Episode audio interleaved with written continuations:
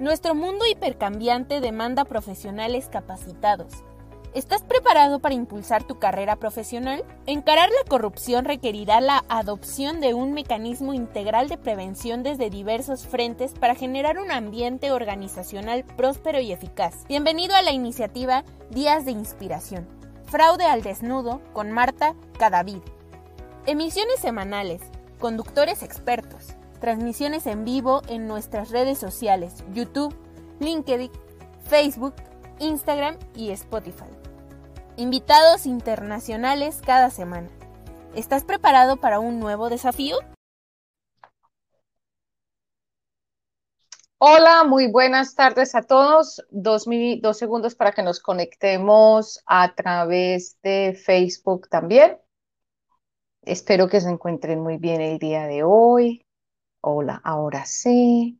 Hola, muy buenas tardes a todos. Les habla Marta Cadavid en una emisión más de Fraude al Desnudo desde la ciudad de Chicago. Para las personas que se conectan por primera vez, ojalá que sean montones y que continúen con nosotros.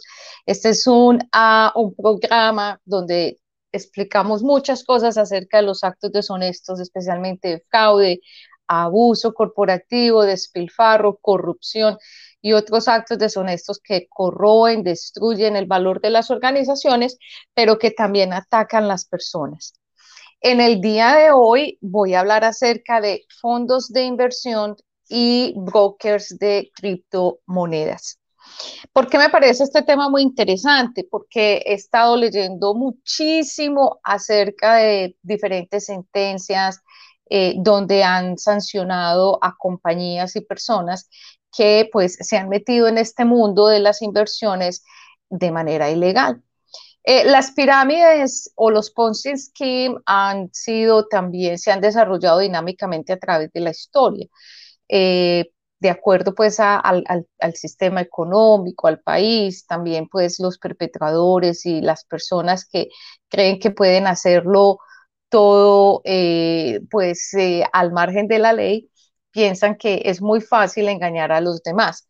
Y en muchas ocasiones esto pasa, esto pues sí, ellos pueden eh, cometer estos actos que son criminales, son actos que van en contra de la ley, porque hay muchas personas que no conocen los derechos, porque hay muchas personas que no tienen información y eso, y por ejemplo, eso es uno de los motivos de este programa de fraude al desnudo, de contarles a ustedes cosas que están pasando actualmente o eh, situaciones que pueden dañar la integridad, dañar sus activos, destruir su familia y pues de paso su dignidad. En este tema de fondos de inversión eh, colectiva voy a hablar a nivel general porque yo sé que nos ven personas de toda Latinoamérica, pero para que ustedes lo tengan presente en sus países. Los fondos de inversión colectivos son, eh, digamos, parte de eh, la estructura financiera de los países y es una actividad que está regulada por las diferentes super, superintendencias, sea financiera, o superbancaria, dependiendo del país. ¿Qué significa esto? Que hay una persona que está eh, regulada por este supervisor y que se inscribe, que tiene todo el conocimiento, toda la capacidad, eh, está inscrita ante, este, ante el regulador y esa persona puede recibir fondos del público para ser invertidos. Entonces, eh, se crea una compañía, se, se pone bajo la regulación de la superintendencia financiera o superintendencia bancaria, dependiendo del país, y esa compañía, esos fondos de inversión, hace parte del sistema financiero de ese país. Los fondos de inversión colectivos son bien regulados porque, pues, primero hay que proteger el dinero de los inversionistas. Eh, hay personas que les gusta este tipo de inversiones porque pagan un poquito más, eh, porque son, eh, son fondos que van más a largo plazo. Entonces no tienen tanta volatilidad, especialmente en estas épocas. Y como vuelvo y, explico y clarifico para que sea bien, bien, que, que les quede a usted como bien claro, es pertenecen al sistema financiero.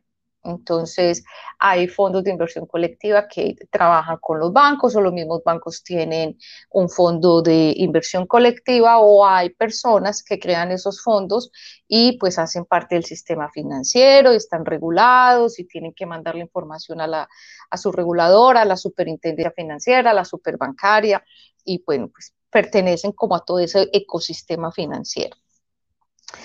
Eh, también a ese sistema financiero, aparte de las sociedades de inversión colectiva, pertenecen las sociedades fiduciarias, eh, las administradoras de inversión. Entonces, también son ese grupo de, compañías que hacen, que tienen esas actividades financieras y pertenecen a ese, mercado regulado.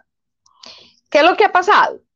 A nivel, digamos, de fraude o captación eh, ilegal, es que salen unas empresas a medio pelo, voy a ser muy crítica, donde se inventan un nombre rimbombante, un nombre que incluso se puede catalogar como de publicidad engañosa, porque le ponen la palabra finance o finanzas y resulta que son una empresa de consultoría.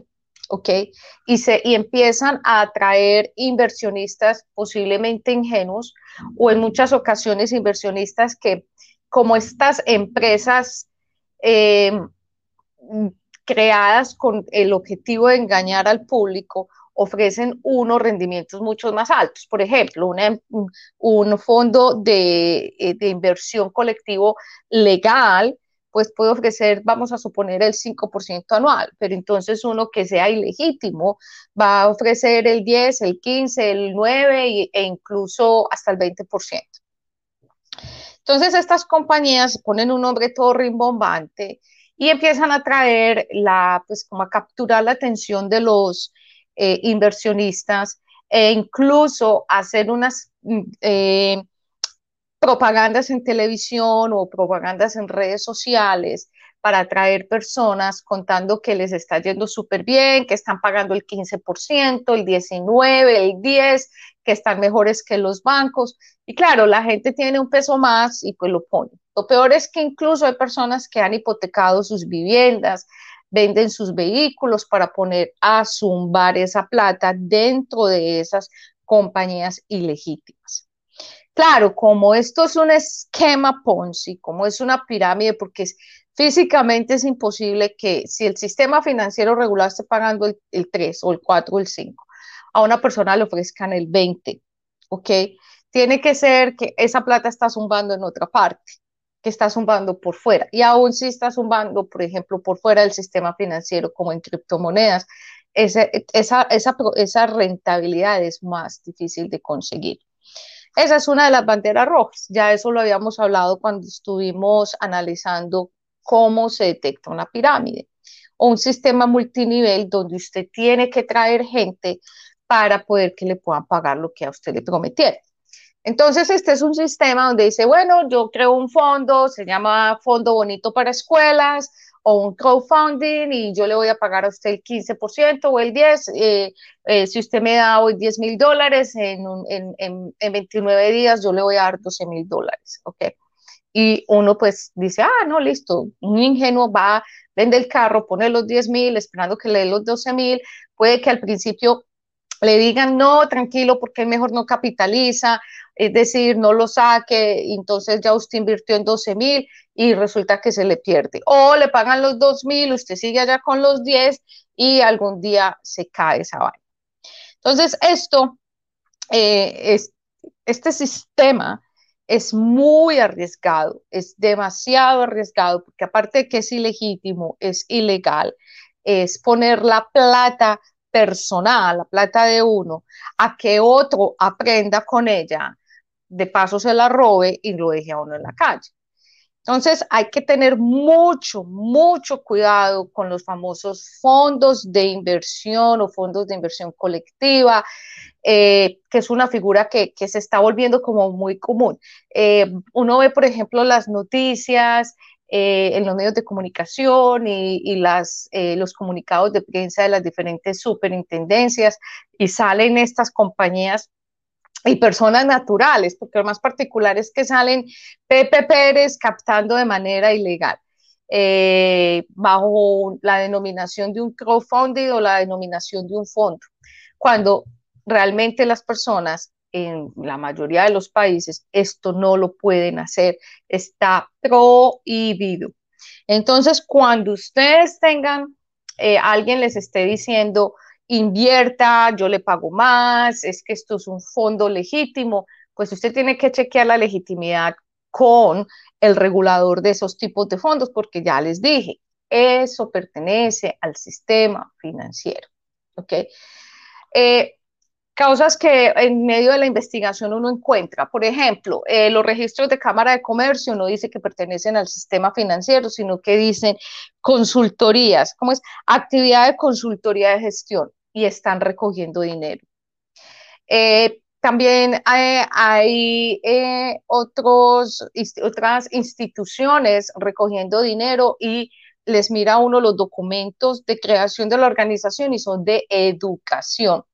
Y resulta que ofrecen unos cursos en Internet para hacerse millonarios, hacerse ricos, escúchenme muy bien, donde usted paga, por decir, una cuota por entrar al curso básico, pero en el curso básico le van a dar dos cursos si usted paga un poquito más, ya no le van a dar 10 cursos, sino que le van a dar 18 cursos.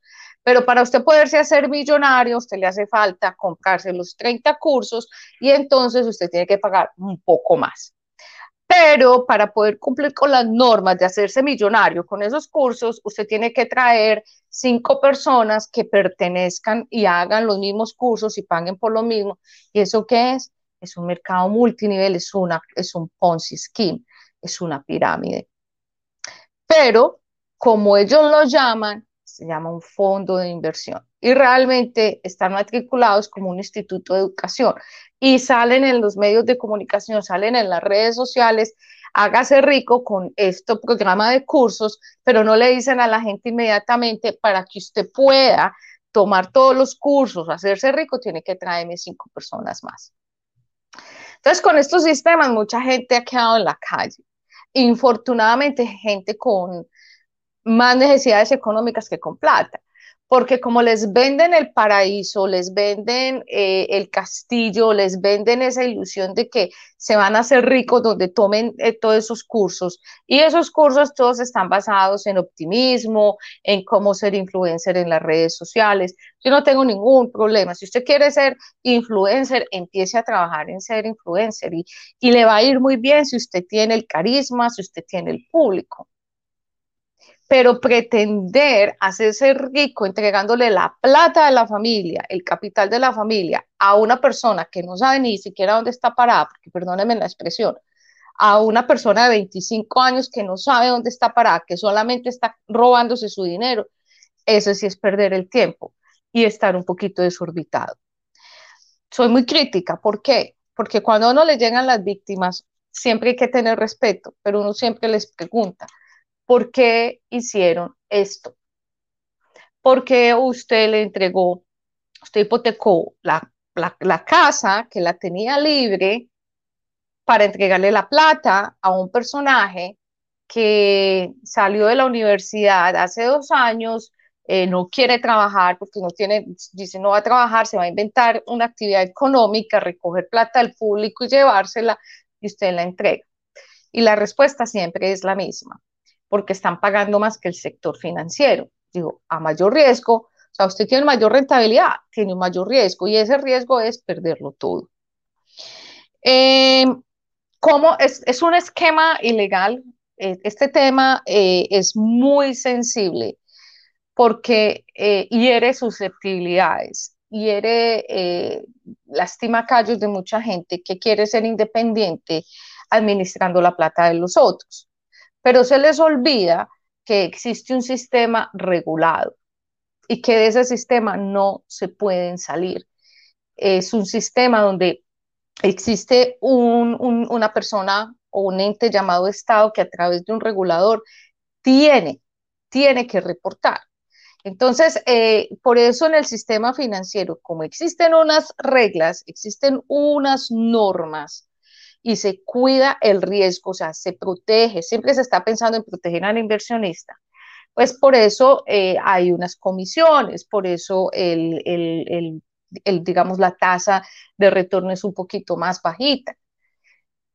Entregarle el dinero a una persona que ni tiene la experiencia y que está camuflando, camuflando su inversión en, en, un curso para hacerse millonario, porque es que llegamos a ese punto, cursos para, para hacerse millonario y camuflan todo eso ahí para que usted tome sus cursos y usted no vea la inversión. Y fuera de eso tiene que traer gente. Están, eh, también el otro modelo es comprando propiedades. Eh, existen modelos extremadamente exitosos donde compran propiedades, las arreglan, las venden. Y esos modelos cuando están bien estructurados, cuando hay una persona seria, cuando se ve quién está haciendo las cosas y hay documentos y, eso funciona, es un negocio que funciona. Pero lo que está sucediendo es que muchas empresas de propiedad raíz encontraron en esta metodología una forma de tumbar a los otros y es que no les importa si invierten, no, no es que cojan hoy 50 mil dólares y van a comprar una casa que está medio caída, medio fea, la van a poner bonita, la van a vender en 70 mil y van a destruir las utilidades. No, hay compañías que están recogiendo, o sea, son eh, administradoras de bienes raíces, recogen los 50 mil dólares, le dicen a los que entregaron el dinero que van a comprar, o que les van a devolver esa plata después con un interés del 15% y no la entregan o la entregan a medias. Ese es otro modelo que se está volviendo muy agresivo en Latinoamérica, especialmente por las agencias de arrendamiento, por eh, las empresas mediocres que venden propiedad raíz para poder administrar fondos de terceros. Pero en la realidad no están haciendo ninguna inversión o es casi es prácticamente otra pirámide y es llamado en Latinoamérica, en español, captación masiva no autorizada del público o captación, captación ilegal de dinero.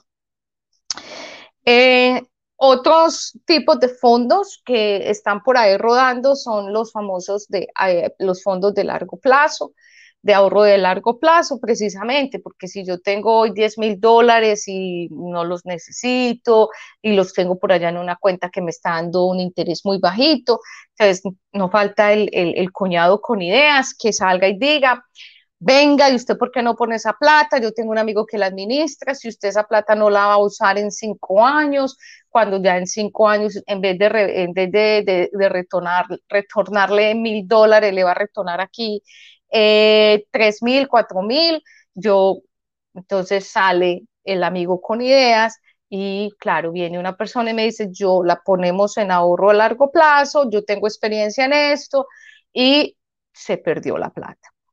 Entonces, cuando hablamos de los fondos de inversión, tenemos que entender para que nos quede claro hoy es, es hacen parte de un mercado regulado, llámese superintendencia financiera, superintendencia bancaria son personas o son compañías que pertenecen a ese sistema financiero y que antes de uno meter la plata, de dárselas, uno tiene que hacer las preguntas malucas, incómodas, las que todo el mundo odia.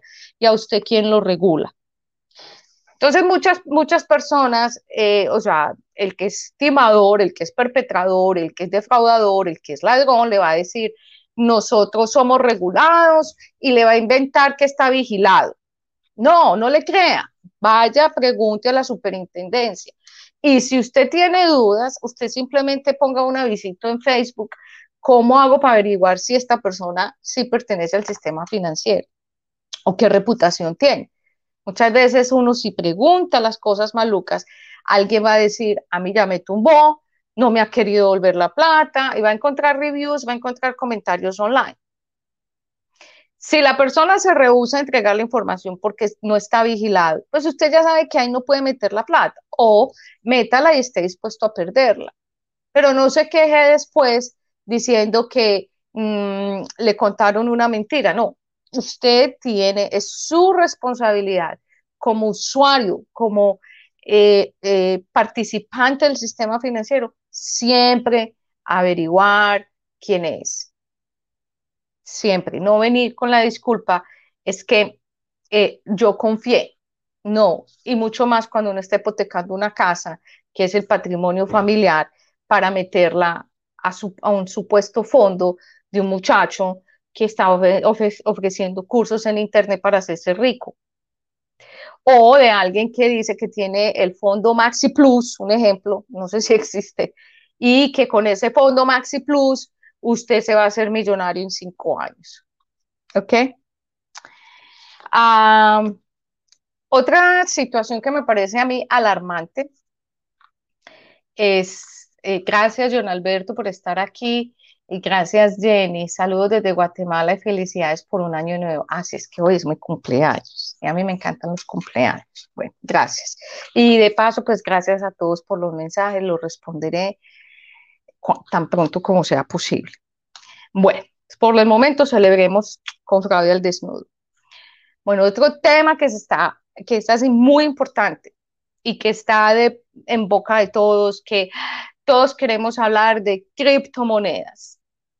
Y a mí me parece muy particular porque me preguntan mucho. Eh, eh, en una oportunidad, un amigo muy cercano de la casa me dijo, ¿vos invertirías en criptos? Y yo le dije, bueno, yo soy como de la vieja escuela, yo soy old school, yo no sé, y todavía me falta mucho para aprender del tema. Pero mirando este tema de cómo todos estos perpetradores salen a vender aire e ilusiones, y hablemos del tema de los brokers. Hablemos del tema de la legalidad de los brokers, sobre todo para el tema de las criptomonedas que todavía está, es un tema que todavía está incipiente para la comunidad común y silvestre, para los que trabajamos en esto, para los investigadores de fraude, los de compliance, los que manejan finanzas, pues muy bueno, ya tenemos un poquito más de educación. Pero cuando le vamos a hablar a la tía de criptomonedas, porque es que por ahí hay un vecino diciéndole que tiene un sobrino que maneja criptomonedas y que, y que él puede administrarle la plata en criptomonedas, uno dice, no, espere un momentico. Si bien es cierto, los criptos eh, no están totalmente regulados en los países porque sigue siendo un, activo virtual, es un commodity. Eh, solamente pues el, país del Salvador es donde está regulado como moneda. Sigue siendo un, activo virtual y es como tener también la, la acción de una compañía. Prácticamente es lo mismo, pues, pero con dos sistemas diferentes. Y sobre todo en esta época que cuando uno habla de criptos, la gente lo que más conoce es el Bitcoin. Hay muchos, muchos. Uno puede decir casi como mil y pico de, de, criptomonedas. El que más se conoce es Bitcoin porque es el más viejito. Entonces hay que también eh, desestimatizar que es que el único que cuando uno habla de criptos es Bitcoin. No, hay muchos. Eh, sabemos que no es regulado por el gobierno, que es independiente, que lo debemos mirar más como un, activo virtual, pero se está, ah, digamos que tenemos más acceso a comprar el pedacito dependiendo del precio. Por ejemplo, eh, Bitcoin tuvo una época que valía como 70 mil dólares, creo que hoy está como en 32 mil, lo vi esta mañana y eh, es muy volátil, es decir, yo puedo ser millonaria en un día o al otro día pues posiblemente no estar tan bien económicamente. Por ese dinamismo, esa volatilidad hay que tener mucho cuidado. Entonces, eh, vuelvo al cuñado con ideas. No falta el que te diga, es que yo estoy trabajando con criptos, eh, trabajo con bitcoins, entonces yo estoy, estoy recogiendo plata y con eso estoy comprando y vendiendo. Prácticamente esto es una actividad de trading.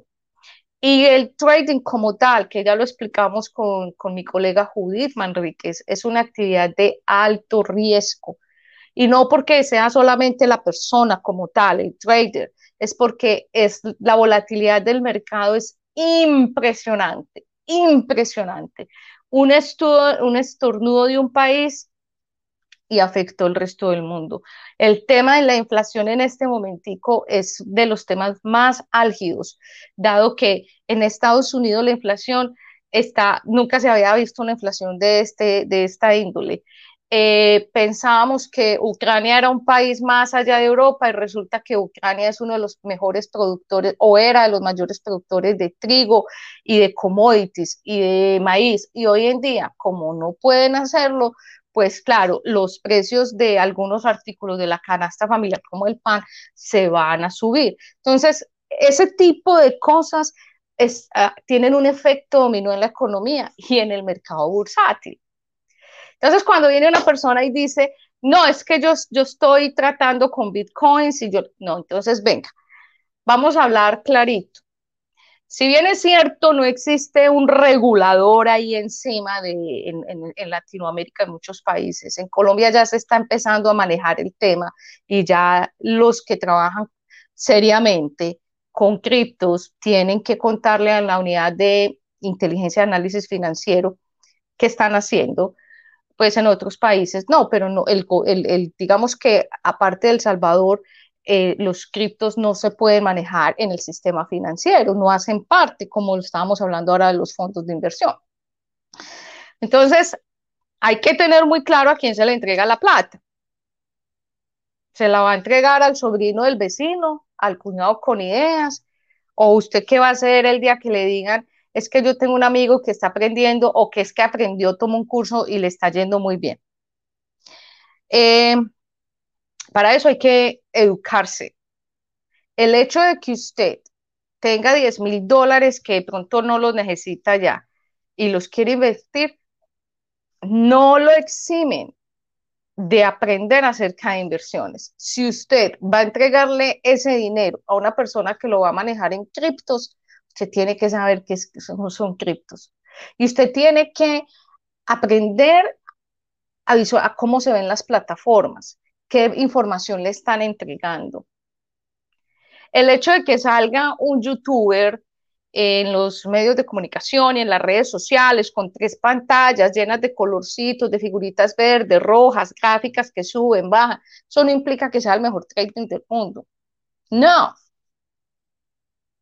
Usted tiene que hacer las preguntas, acuérdense, las preguntas malucas, las preguntas incómodas. ¿Y usted cómo aprendió? Usted tiene, dígame su experiencia. Eh, empiece a preguntarle cosas que el tipo le va a guiar, le va a dar carraspera, o la persona, pues puede ser una mujer, para que usted se asegure.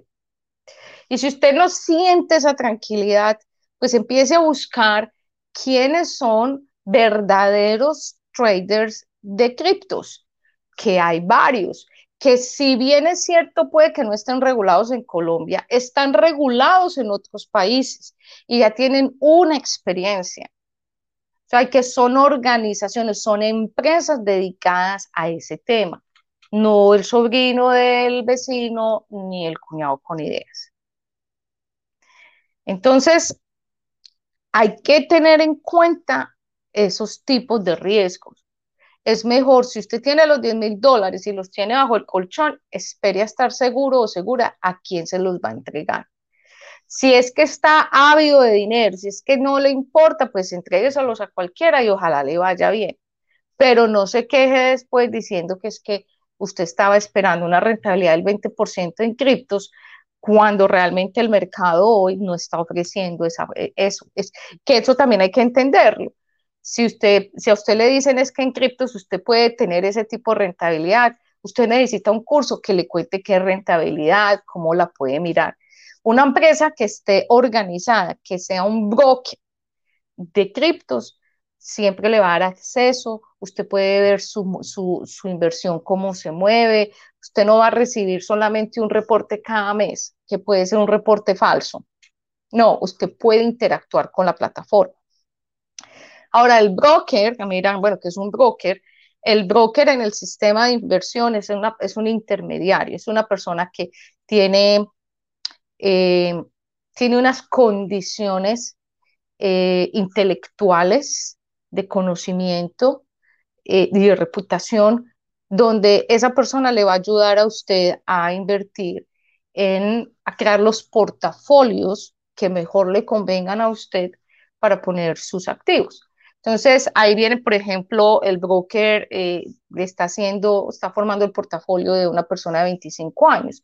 La persona de 25 años puede ser más arriesgada, tener, eh, comprar securities más arriesgados, o sea, más volátiles, o comprar commodities de alguna forma, porque si esa persona pierde dinero, tiene más tiempo en el, tiene más tiempo en esa línea de recuperarse. Si estamos hablando de una persona de 60 años, el portafolio de inversiones para esa persona va a ser un poquito más conservador, va a ser en, ya va a ser en ciertos fondos, va a ser en bonos del tesoro, para que esa persona, pues cuando ya se vaya a retirar o si está retirado, pues su dinero esté ahí, porque si pierde dinero a los 60 años, la línea de tiempo para recuperarse es muy cortica. Entonces el broker lo que ayuda es como hacer ese tipo de cosas. A ver, es el, portafolio de doña Marta, el portafolio de don Daniel, el portafolio de Julián, y dependiendo de ese apetito al riesgo, la edad, qué les gusta hacer, se, crea como eh, eh, ese, ese portafolio y esto es lo que se hace. Y ellos dicen, bueno, compremos aquí, compremos allá, y ellos tienen una comisión pero que ellos te garanticen que vas a tener el 20% en el primer año. Eso es carreta porque el mercado bursátil es muy dinámico y es volátil. Y cualquier cosa que pase eh, en un mes, en las, mire, aspectos como obviamente el tema de Ucrania y Rusia, eh, la inflación, las votaciones de un país, las elecciones de presidente de un país influyen tremendamente en el mercado bursátil. Eh, las catástrofes, eh, huracanes, eh, cosas que, sean de impacto bien grande, eso daña. Okay. Una decisión que se tome en un país, no se va a comprar petróleo o se va a vender a tal precio, ese tipo de decisiones marcan la dinámica muy fuerte. Entonces, cuando, si, a, a uno le están diciendo, no, esta es la tendencia de este portafolio, si todo sigue normal, usted, doña Marta, se va a ganar el 3% anual. Pero si algo extraordinario sucede, puede que sea el 10 o puede que sea el 1 o puede que no gane. Entonces, eso hay que tenerlo claro con un broker. Los brokers pertenecen a pertenecen al sistema financiero y están regulados precisamente para controlar las relaciones entre los brokers y los clientes. O sea, ellos no le pueden dar, decir mentiras a un cliente, decirle a un cliente, sí, te vas a ganar el 10%, doña Marta, por poner esto aquí. No, ellos trabajan con mucha data, con muchas estadísticas, precisamente para que las personas tomen decisión con esos datos y hay un panorama de expectativas. Eh, el, el, el, sistema regula los brokers para asegurar que haya transparencia en esas comunicaciones, en esa forma de tratar al cliente, precisamente para evitar las mentiras. Y pues lo que se necesita es proteger a los inversionistas. Entonces, ejemplos grandes que hayan pasado a nivel histórico, la burbuja inmobiliaria en el 2008 acá en Estados Unidos, que pues, reventó un país, tuvo que venir el gobierno y decirle, venga, metemos esta platica aquí porque si no el país se quiebra. Y así hay muchas historias a nivel mundial y eso le pegó duro a otros países. Entonces, cuando alguien ya viene y nos dice, el cuñado con ideas o el sobrino del vecino, es que yo le puedo, yo, yo estoy invirtiendo, eh, yo sé de criptos y estoy invirtiendo y entonces estoy recogiendo plata y suave, tengan cuidado. Si quieren aprender del tema, vayan online, participen en foros, lean mucho, miren quiénes son los mejores eh, brokers que existen para que ustedes puedan decir, bueno, voy a llamar a este, a este, a este, que ustedes tengan acceso a las plataformas. Es decir, usted pone sus 10 mil dólares y que usted pueda ver cómo se está moviendo, no que es que va a recibir un reporte cada mes a ver qué le van a decir, no. Eh, que, que usted ponga eso en una cuenta individual, no en un fondo común donde se está poniendo en toda parte, o sea, que están comprando de todo. Y obviamente que el tema de las comisiones pues sea competitivo, porque los brokers viven de las comisiones, viven, pueden tener un plan de comisiones porque se lo descuentan de sus utilidades o, o un porcentaje de lo que usted gana. Entonces, eh, eh, para un ejemplo, en Colombia, este tema de criptos ya empezó a tomar un, fuerza, ya empezó como a participar más del mercado. Eh, la DIAN ya tiene mm, algo escrito, ya está pidiéndole, ya, ya, está contando, nos está solicitando cómo eh, nosotros debemos reportar los criptos que tengamos en las declaraciones de impuestos y también eh, las personas que tengan estas plataformas de información o de intercambio en criptos en Colombia, pues tienen que hacer reporte de operación sospechosas, empezar con los programas de prevención de lavado de activos y financiamiento al terrorismo y armas de destrucción masiva, tienen un control tributario, es decir, eh, son plataformas de intercambio que tienen que cumplir con una regulación específica en Colombia y no el, el sobrino del vecino, el cuñado con ideas que dicen es que yo aprendí eh, de criptos y entonces voy a empezar a invertir. Entonces ahí les dejo para que ustedes tengan mucho cuidado dónde van a meter su platica, dónde eh, van a hacer las inversiones y bueno, de esto hay mucha tela que cortar. Igual si escuchan al papá, a la mamá, a la abuelita, a la tía hablando de estos temas, paren oreja, ¿ok? Porque posiblemente puede ser una estafa. Posiblemente eh, las personas más vulnerables, a nosotros no nos puede que no nos hagan una propuesta indecente, pero a las personas más vulnerables, las que menos saben, las que menos, las que no saben hacer esas preguntas incómodas, son a las primeras que les caen. Eh, entonces, detectar esas banderas rojas, porque son temas muy técnicos, que incluso estos que tratan de manipular la información, los perpetradores, los defraudadores, tampoco saben responder, tampoco saben responder. Entonces, hay que tener cuidado. Así que muchas gracias a todos. Eh, eh, desde Cuba, está aquí con nosotros. Muchas gracias eh, por conectarse en el día de hoy. Por favor, compartan la información que alguien la está esperando. El 12 de mayo vamos a participar en, con NF en el primer Congreso Anticorrupción que va a estar realizado por The World Compliance Association en Colombia.